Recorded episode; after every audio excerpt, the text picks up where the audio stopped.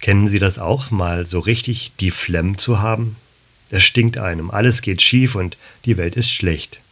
Alle scheinen sich gegen einen verschworen zu haben. Nichts als Verbrecher rundherum. In den Behörden, bei den Kollegen, in der Nachbarschaft, in der Schule, in der Politik die A-Karte gezogen. Richtig, die Flemm. Wir Saarländer wissen, wie sich das anfühlen kann.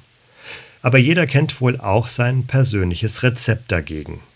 Wer noch auf der Suche ist, auch die Bibel kennt einen, der so richtig saarländisch die Flemm hatte.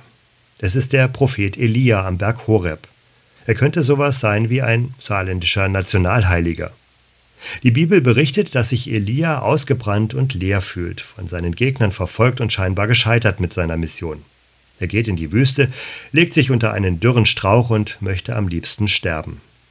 Da kommt ein Engel, gibt ihm zu essen und zu trinken und baut ihn wieder auf.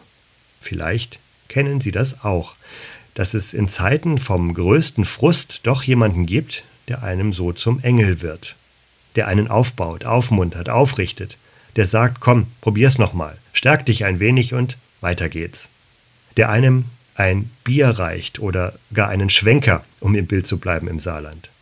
Ich bin sicher, dass es solche Engel in Menschengestalt gibt, die einem Mut machen, wenn man die Flemm hat, ganz greifbar, Manchmal braucht es auch die Auszeit, die Zeit in der Wüste, wenn man sich einsam und verlassen fühlt. Dann wird man wach für sie, denn es gibt sie, die Engel. Nicht nur, weil die Bibel davon berichtet, sondern weil man sie auch heute noch erleben kann. Vielleicht sogar gleich nebenan.